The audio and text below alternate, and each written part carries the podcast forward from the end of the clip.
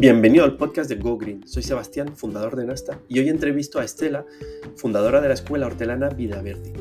La historia de Estela es muy inspiradora. Ella venía de vivir en una ciudad con mucho trabajo, ajetreada, con estrés, sin tiempo, y de repente decide vivir en la montaña, luego en un pueblo, y cambia toda su vida.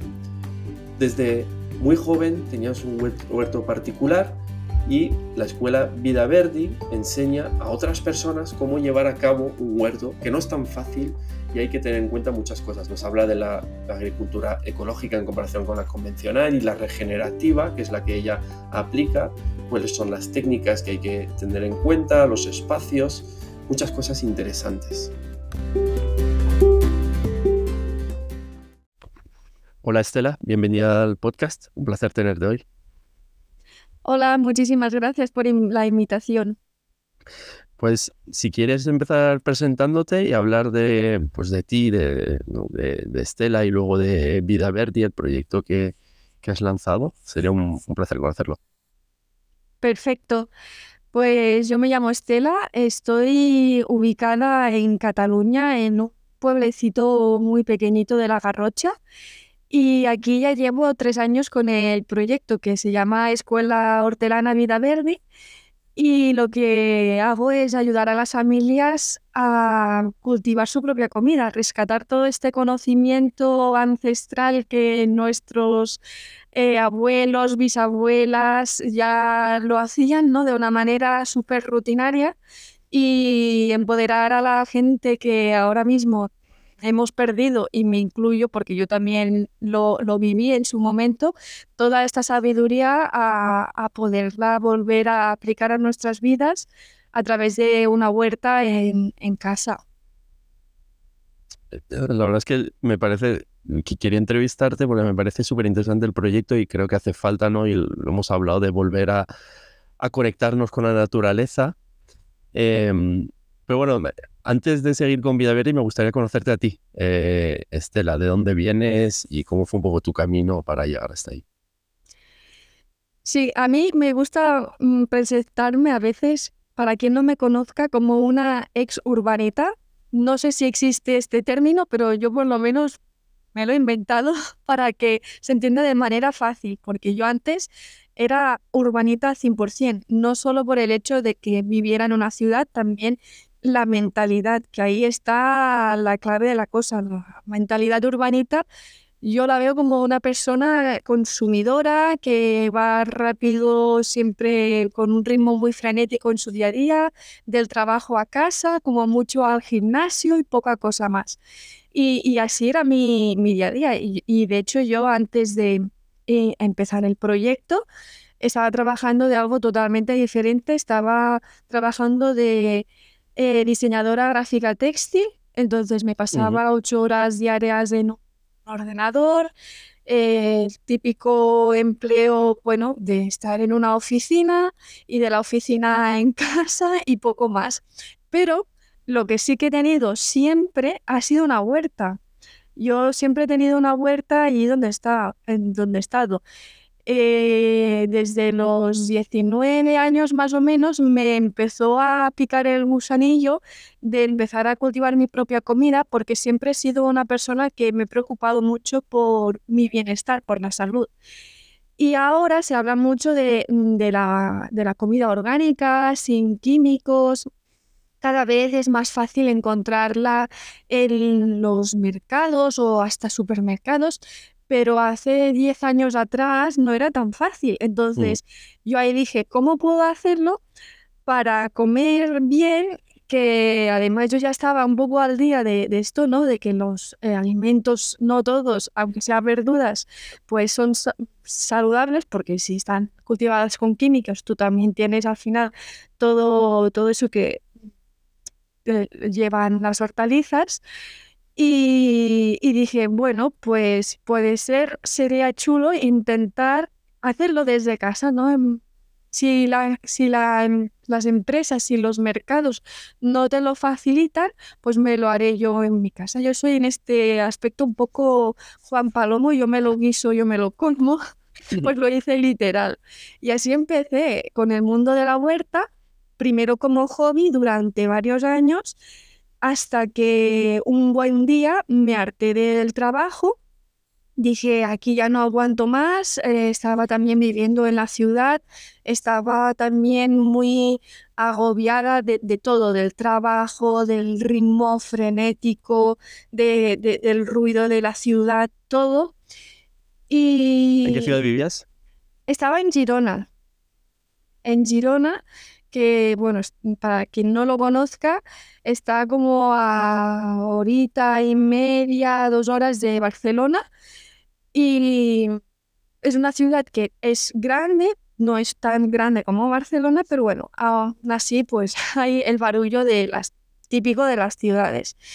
Y entonces allí decidí, juntamente con mi pareja, irnos, dejar nuestros empleos, irnos a vivir aislados en la montaña. Y cuando digo aislados es de manera literal, porque nos fuimos a vivir perdidos en el monte en una masía eh, que, que, bueno, el pueblo más cercano estaba como a 20 minutos, entonces no teníamos a nadie. Encima coincidió con la época COVID, que ya fue como aislamiento, pero más aislamiento, o sea, aunque quisiéramos no podíamos hacer muchísimas cosas, ¿no?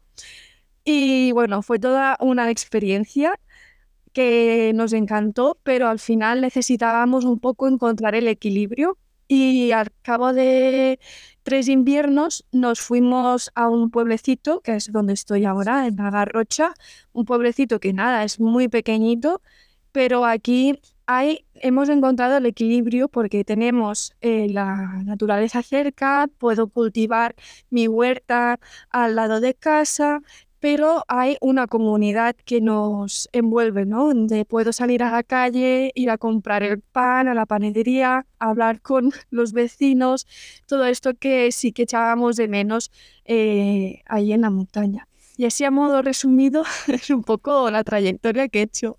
Qué interesante. Estela, me gustaría saber, en, cuando iniciaste el huerto en, en Girona, eh, ¿Cómo buscaste un huerto dentro de la ciudad? O, es decir, ¿cómo una persona puede dentro de su ciudad decir, voy a empezar con un huertecito? Lo más sencillo es ir al ayuntamiento y preguntar, porque hay huertas municipales y de hecho es lo que nosotros, yo juntamente con mi pareja, em, elegimos en, esa, en ese momento, porque era también lo más sencillo. En Girona en particular hay unas huertas municipales que además son muy grandes y están eh, pegadas al núcleo urbano, estaban muy cerca y bueno, ahí lo que te dan es eh, que puedas alquilar por un tanto de precio, nada, era súper pequeña, una cuota muy pequeña anual, un cachillo de tierra y tú lo podías cultivar siempre que fuera eh, respetando pues eso, unos mínimos que eran básicamente eh, que todo lo que hicieras allí fuera eh, bajo una perspectiva de agricultura ecológica, porque ya desde la asociación se impulsaba una agricultura ecológica sin pesticidas, entonces desde la asociación que eran los que organizan, ¿no? que se cuidan de ese espacio, ya te decían, vale, te lo arrendamos, pero siempre que ah, cumplas estos requisitos, ¿no? De, cuidar bien la tierra y, no cultivar con químicos. Entonces, lo más fácil es, es que mm, sea en ciudad, sea en pueblo, ir al ayuntamiento y allí en serio hay o huertas municipales o gente que es mayor o, o, que ya no quieren saber nada de sus terrenos y que están dispuestos a cederlos o alquilarlos por un precio muy económico y, es muy sencillo, la verdad. Vale. Y luego, ¿cuál es el siguiente paso? Es decir, una persona, una vez alquila el huerto, eh, ¿cómo, ¿cómo, tiene que dar los primeros pasos? Entiendo que la escuela hortelana Vida Verde un poco ayuda a eso. Sí, sí, por eso en eso en eso está la escuela hortelana para ayudar a las personas que dicen, vale, ahora ya tengo la casa, tengo el terreno, pero ¿por dónde empiezo? ¿No? Tengo que eh, comprar, yo qué sé, mm, las herramientas o tengo que comprar el abono. ¿Qué tengo que hacer? Claro, esto es una pregunta muy extensa que, que podríamos estar hablando todo el rato solamente de esto, pero ah, lo que yo recomiendo es hazte con un libro como mínimo de huerta, que bueno, justamente este año yo he publicado el mío de Huertos sin labrar, que a quien le interese eh, todo lo que estemos hablando aquí, pues que lo sepan, ¿no? Que están en las librerías el libro.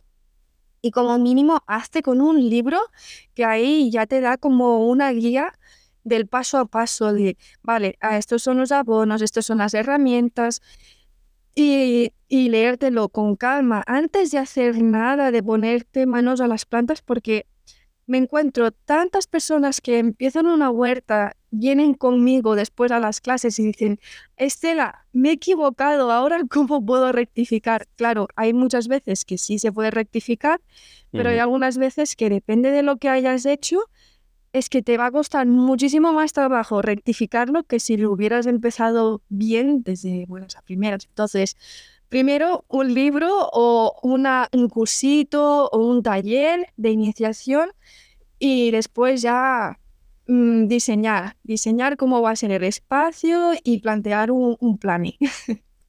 Porque veo que también ofrecéis cursos online. Sí, la escuela, de hecho, em, puedo decir que el 80% del trabajo que hago a día de hoy es modo online, porque el proyecto nace juntamente con el COVID, entonces era básicamente supervivencia en su momento y al final ha sido un formato que me ha gustado mucho, que yo no me lo hubiera imaginado en su momento, pero claro, el formato online me ha permitido trabajar con personas de todo el mundo. Es que tengo alumnas que son de Nueva Zelanda, literalmente de la otra punta del mundo. y claro, eso está, eh, es muy chulo, ¿no? Para mí también es muy enriquecedor como formadora, porque también me voy nutriendo de otras partes del mundo, de otras culturas, porque yo aprendo también con mis alumnos muchísimo, ¿no? Al final es un win-win. Yo les transmito conocimiento, pero ellos también me, enseñan mucho de sus culturas, de, de, cómo funcionan sus climas, y bueno, es muy, es muy divertido.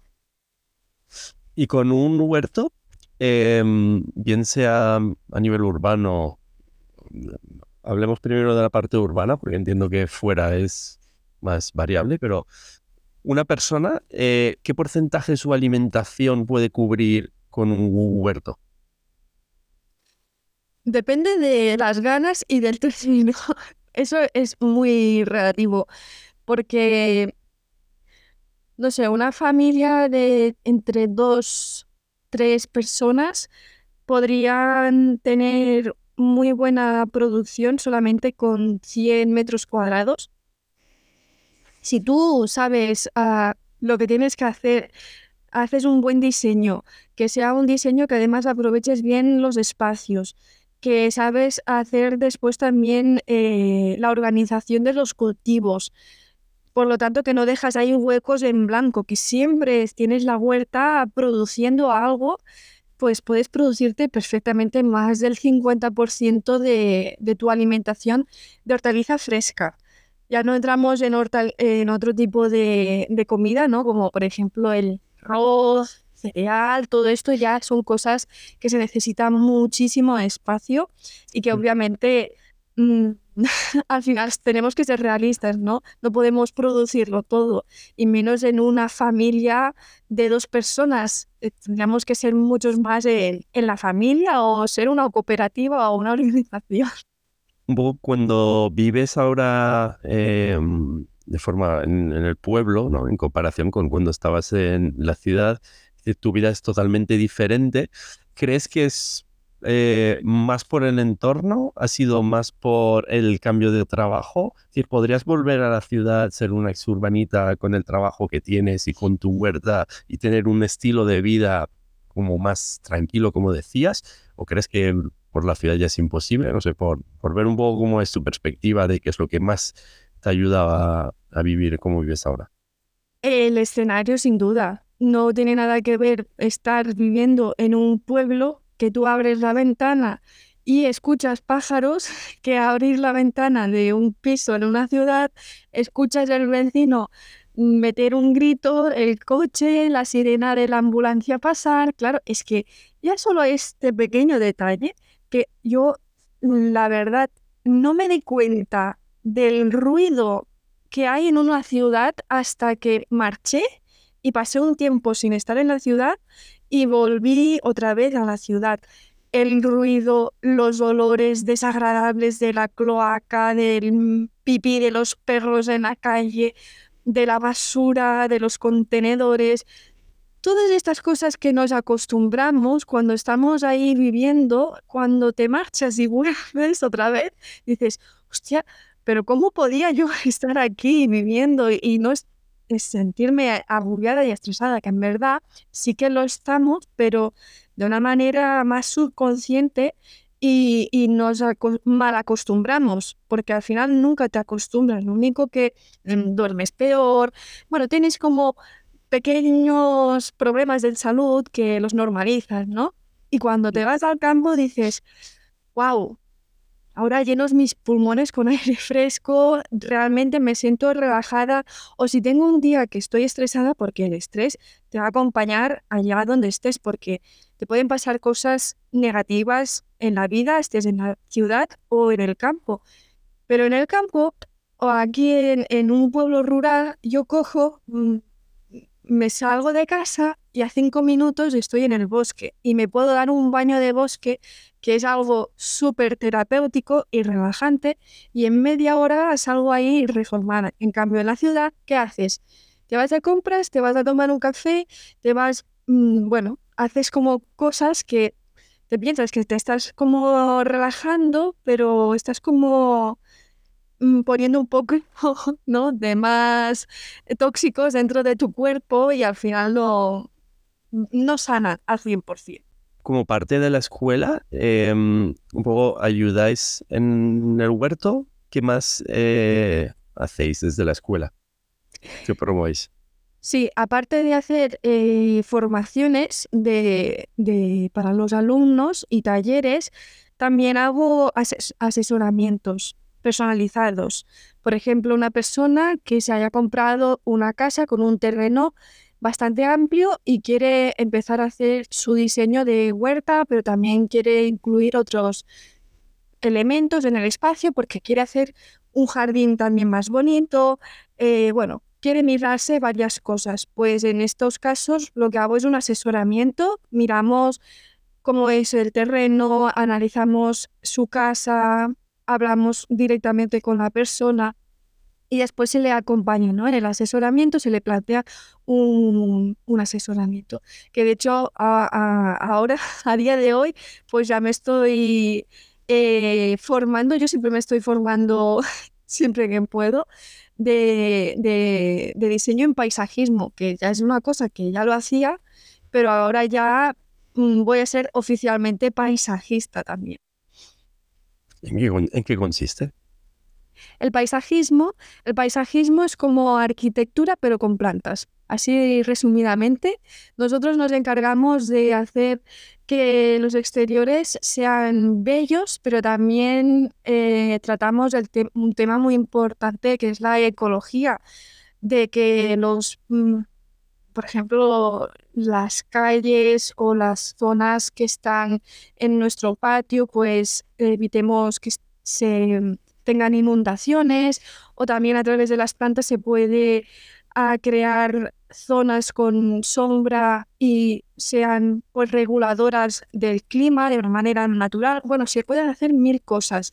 Y a mí particularmente del paisajismo me encanta también la jardinería terapéutica, que es lo que se hace con hospitales, centros, escuelas, y es básicamente diseñar un jardín donde incluyan varios elementos que ayuden a a esas personas, ¿no? Por ejemplo, a personas con movilidad reducida, pues a, recuperarse mejor, o personas que tienen eh, problemas de salud mental, pues a estar más relajados. Bueno, se puede hacer un montón de cosas. Y todo esto a través del diseño con plantas. ¿Trabajáis también la, mm, agricultura regenerativa o eh, decir, la parte ecológica dentro de las recomendaciones que dais del huerto? Eh, ¿Cuánto abordáis esos temas o cómo los abordáis? Sí. Ahí está la gran cosa, que las personas se piensan que por tener una huerta ya estás cultivando de manera sostenible y ecológica, pero nada que ver, porque dentro de la agricultura encontramos varias técnicas para cultivar. Eh, hay la agricultura convencional, que es la que utiliza pesticidas y herbicidas, que lo tenemos muy visualizado con la agricultura a gran, escala, de estos monocultivos y tal, pero esto ya lo han vivido nuestros abuelos. De hecho, eh, nuestros abuelos son los que más han vivido la agricultura convencional con químicos, que muchas veces la gente dice, no, esto es la agricultura, lo que tú enseñas es la agricultura de siempre. No, la agricultura de siempre no existe. Ya directamente este término no, no existe porque la agricultura, dependiendo de su momento histórico, ha variado muchísimo. Desde que hemos pasado a cultivar con caballos con atracción animal, a que se ha pasado a cultivar con tractores, con gran maquinaria, que esto es lo que han vivido nuestros abuelos y bisabuelos. Y claro, ahora tenemos que reaprender de, de todo lo que han hecho ellos, porque han hecho un gran daño a la naturaleza y se está, mm, bueno, em, se está perdiendo la, tierra fértil. Estamos perdiendo la tierra fértil por culpa de que estamos contaminándola y también por utilizar técnicas y maquinarias que son muy agresivas con el ecosistema en general, tanto con la tierra, con los insectos, con todo. Y claro, si nos mm, cargamos la tierra, si no podemos cultivar. Y esto al final, a nivel global, va a ser un impacto terrible. a nivel particular entiendo que no hay maquinaria. Sí que la hay. Lo único que a pequeña escala, un motocultor, un motocultor es una herramienta que es como lo mismo que haría un tractor, pero que lo lleva una persona. Y de hecho de tractores hay tractores también pequeñitos que a, particulares lo pueden comprar perfectamente. Ahí ya depende del presupuesto de cada uno y, de lo grande que sea su finca. Pero sí, sí. Eh, en la asociación, por ejemplo, de, de Girona que yo estaba, si tú querías labrar la tierra, tú eh, había un señor por allí que tenía un pequeño tractor y te venía con el tractor y, te labraba toda la parcela y, ya está, ¿no? O, podías arrendar un motocultor y tú lo labrabas y ya está. Todo siempre lo que, lo que vemos a gran escala se hace también a pequeña escala. Por eso digo que cultivar en casa no significa que lo hagamos de manera ecológica porque se hace muchísimos desastres. Desde utilizar esta gran maquinaria que destroza toda la vida que hay en el suelo, pero también los químicos. Es que hay una de gente. Yo he visto una de gente, y bueno, algunos que me dicen que mi abuelo le echa las bolitas azules, que las bolitas azules es básicamente un fertilizante sintético de origen de un laboratorio, que eso es, vamos, terrible para la salud de nuestras plantas, para la salud de nuestra tierra y al final todo esto también nos lo estamos comiendo nosotros, ¿no? Y esto se hace en pequeña escala. Y ya no entramos en el tema de los herbicidas, que mm, parece mentira, pero a pequeña escala se usan muchísimo. Y aquí en España, ya ni te digo, están muy normalizados los herbicidas, que ya solamente con el nombre tendría que asustarte, ¿no? Herbicida, que es algo que mata toda la hierba. y dice, si mata la hierba, mala, ¿no? Esa que los abuelos no quieren, o las abuelas, también eh, mata las cosas buenas. Y bueno, en fin, eh, es un mundo. Y en este caso, por ejemplo, el herbicida, em, eh, ¿cómo lo reemplazáis o qué efecto, qué efecto cubre el herbicida de alguna forma y cómo lo, cómo lo reemplazáis? Claro, es que ahí está la cosa. No es que lo reemplacemos, es que le damos la vuelta a la tortilla directamente, porque la agricultura regenerativa lo que hace es, eh, primero de todo, es una filosofía de cultivar completamente diferente. La agricultura convencional es un tipo de agricultura que es extractiva. Eso quiere decir que constantemente estás extrayendo recursos de esa tierra, que es un organismo vivo muy complejo. Nosotros vemos tierra y pensamos, bueno, es tierra y punto. No, dentro de la tierra hay microorganismos, hay gusanos, hay mm, insectos, hay un, hay un gran ecosistema que es importantísimo para que después, cuando tú plantes ahí una semilla, esa semilla pueda crecer y convertirse en un árbol. Si nosotros nos cargamos ese ecosistema, tú ya puedes plantar semillas allí que no van a hacer nada, porque no habrá, la vida va la tierra va a ser inerte. Y eso es lo que está haciendo la agricultura convencional, extrayendo y extrayendo los recursos de una tierra que era muy fértil, la estamos convirtiendo en un desierto. Y lo que hace la agricultura regenerativa es decir, no, no podemos seguir así, extrayendo recursos. Lo que tenemos que hacer es conocer cómo son eh, los ritmos de la naturaleza, saber y aprender de ella, ¿no? A través de la observación de estos patrones que son naturales y que ya existen, porque si tú te fijas en un bosque, nadie va allí a regarlo, nadie va allí a tirarle abono y los bosques viven cientos y miles de años. ¿Cómo esas plantas sobreviven, no? Pues nosotros lo que hacemos es, vale, entendemos cómo funciona ese ecosistema, que es un ecosistema que se retroalimenta, que mm, siempre va a ser más fértil año tras año. Imitamos esos patrones y los plasmamos, en un sistema productivo que ya deja de ser extractivo para ser un sistema que es un sistema eh, resiliente y sostenible. Con la palabra de sostenibilidad que muchas veces se malinterpreta, sostenible quiere decir que se sostenga a largo plazo, que eso lo puedas ir haciendo año tras año y generación tras generación sin que tenga un impacto negativo. Eso es la sostenibilidad de verdad, no lo que a veces nos imaginamos, ¿no? Entonces, la agricultura regenerativa lo que tiene de positivo es que eh, no es extractivo, que podemos cultivar en una tierra y no dañarla. Además, es beneficioso no solamente para la tierra, también para el horticultor en particular. Y es aplicable a gran escala y de hecho muchos agricultores de gran escala, productores, ya lo están empezando a aplicar porque aparte de ser un sistema que es beneficioso para nuestra tierra, nuestro terreno, también es muy eficiente. Con menos recursos conseguimos exactamente lo mismo que se estaba consiguiendo o mejor, porque estamos consiguiendo hortalizas que realmente son saludables, porque lo que estábamos comiendo hasta ahora era porquería. Es una manzana hecha en un terreno que es eh, convencional, es agua, ahí no hay minerales.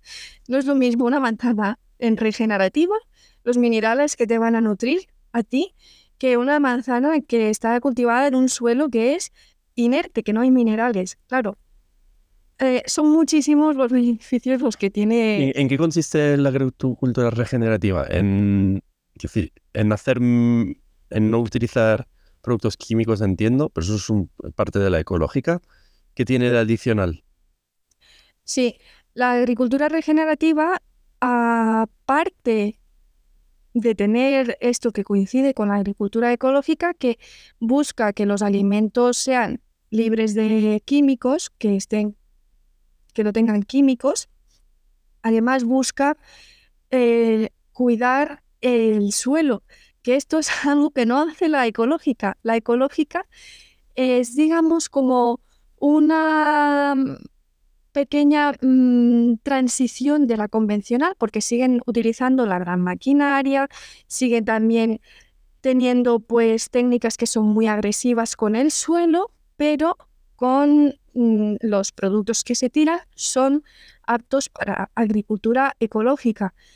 Pero es que aquí ya podríamos entrar en un gran debate, que es que lo que aquí está aceptado como agricultura ecológica de productos no es lo mismo que te van a aceptar en Francia, no es lo mismo que te van a aceptar en Tailandia eh, si cultivas ecológico allí, las leyes son mucho más laxas. Entonces aquí ya, esto ya es una mm, cosa que dices, mm, bueno, ya no tiene coherencia la agricultura ecológica porque no hay como una cosa que digamos que sea estándar y de manera global, o sea, ya cambia para cada país. En cambio, la agricultura regenerativa sí que tiene unos valores muy marcados, es decir, estos son nuestros principios y esto es como nuestra filosofía de, cultivar, ¿no?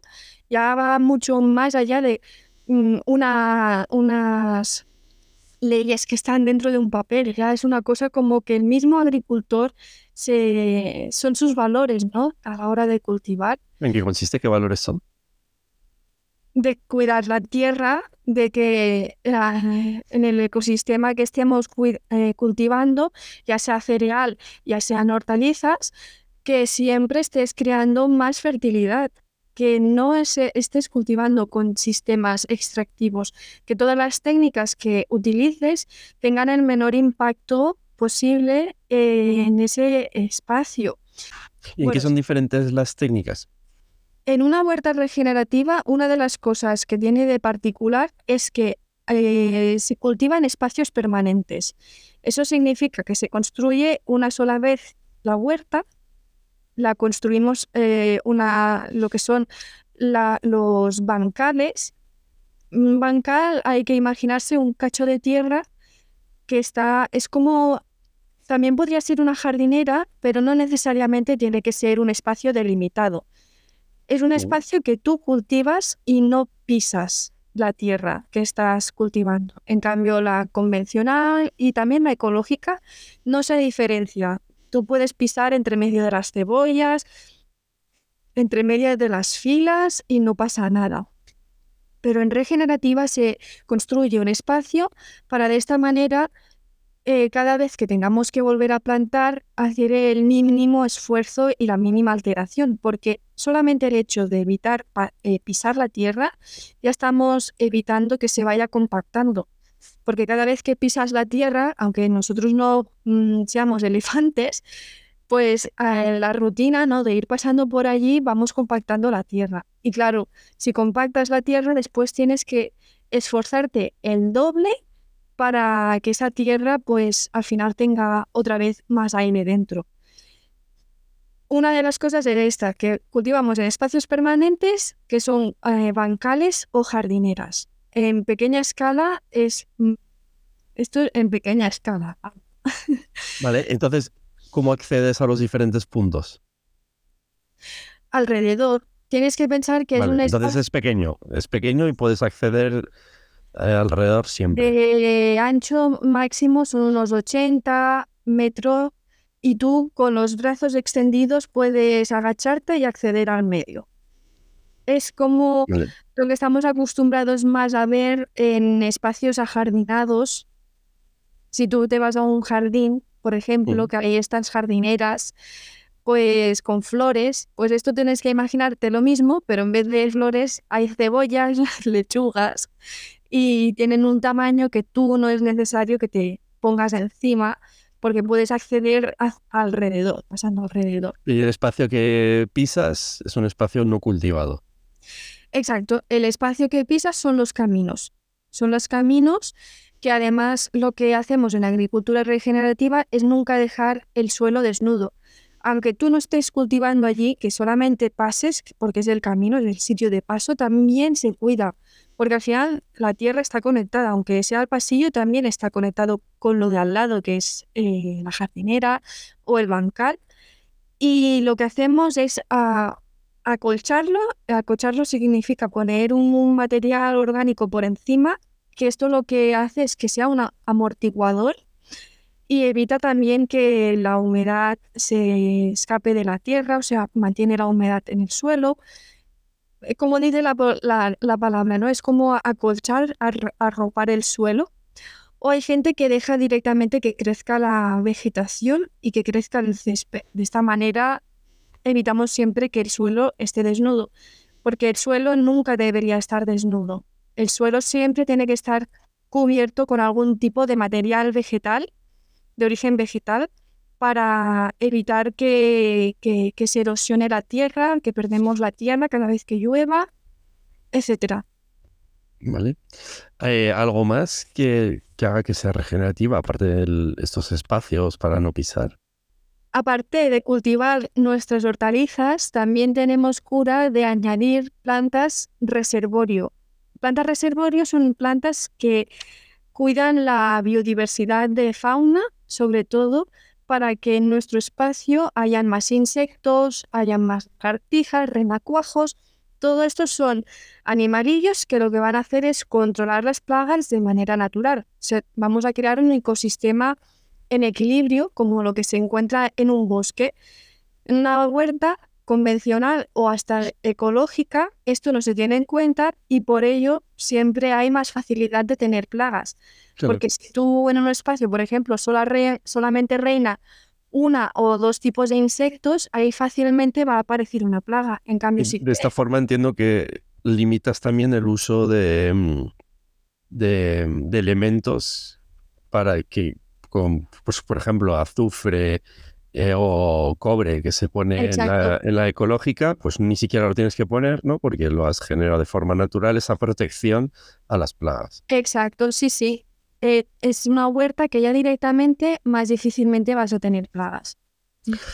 Y volviendo con lo de, es decir, un, elemento que decías de, mm, de poner jardineras, en comparación con lo tradicional, que es, entiendo, tener como pasillos, ¿no? Tienes un pasillo que es el que pisas y luego al, final la diferencia es, es como que lo agrupas en un espacio, pero sigue habiendo espacios que, que pisas y espacios que se cultivan que realmente no los estás pisando. No sé si lo estoy entendiendo bien. Exacto, sí, tienes que imaginarte como si fuera una cuadrícula con... Pero no es tan diferente, quiero decir. Lo único que, que ocurre es que lo delimitas de alguna forma como más claro, pero... Sí, porque en ecológica se vuelve a construir desde cero, todo. O sea, tú tienes que, en ecológica se labra el suelo. eso significa que tienes que voltear toda la tierra. Y eso es un trabajo, bueno, pesadísimo, que no haya hecho ya lo saben. En cambio, eh, gracias a que estamos cultivando en no tenemos que labrar el suelo. Por eso huertas sin labrar, que es una técnica que no es necesario pasar el motocultor ni labrar a mano porque ya evitamos todo esto. Vale. Y aparte, em, es decir, de, en, Vida Verde, aparte de toda la parte eh, de huerta, ¿trabajáis algo más relacionado con la sostenibilidad? Bueno, es que la huerta está muy relacionada con la sostenibilidad, ya empezando por ahí, y también que nuestro tipo de, cultivo es un cultivo que incita ¿no? a un estilo de vida más sostenible, que estás cuestionándote el sistema mm, que estamos viviendo actualmente, ¿no? Pero aparte de Vida Verde, yo a través de redes sociales, siempre que puedo, explico, pues yo qué sé. Ahora, por ejemplo, yo estoy embarazada, voy a ser mamá y me estoy empezando a, mirar todo el mundo de los pañales. y ya estaba preguntando sobre los pañales de tela para, bueno, evitar básicamente generar más residuos porque los pañales tienen un gran impacto, ¿no? Eh, porque son muchísimos pañales y bueno, depende de cuáles utilices, pues vas a tener un mayor o un menor impacto. Pues cosillas así también comparto un poco más de mi día a día de manera un poco más informal a través de las redes sociales, sobre todo Instagram. Vale. Y la pregunta que hago a todos los entrevistados es a nivel personal, eh, ¿qué has cambiado en los últimos 5 o 10 años para ser más sostenible? Más allá de pues, lo que nos has contado.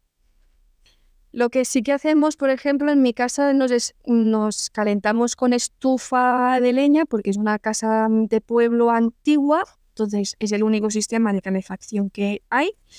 Y lo que hemos puesto para no tener que quemar tanta leña es una em, cortina térmica que divide la casa, entonces en la noche mm, hacemos la casa más pequeña con esta cortina térmica. Es como que construimos una pared, ¿no? que nos ayuda a retener todo el calor en la, en la zona de la casa que realmente vamos a estar. Y de esta manera calentamos la casa con menos leña. Qué bueno. Oye, pues Estela, muchas gracias por tu participación. No sé si quieres añadir algo más antes de terminar. Muchísimas gracias a ti. Yo encantada de hablar de plantas y del mundo de la agricultura, que me encanta, y que animaría a toda persona que quiera hacer una huerta a que, a que se quite el miedo, que da igual que te parezca que ahora mismo seas una mata plan, que todo el mundo puede conseguir cultivar si le pone un poco de ganas y aprendiendo.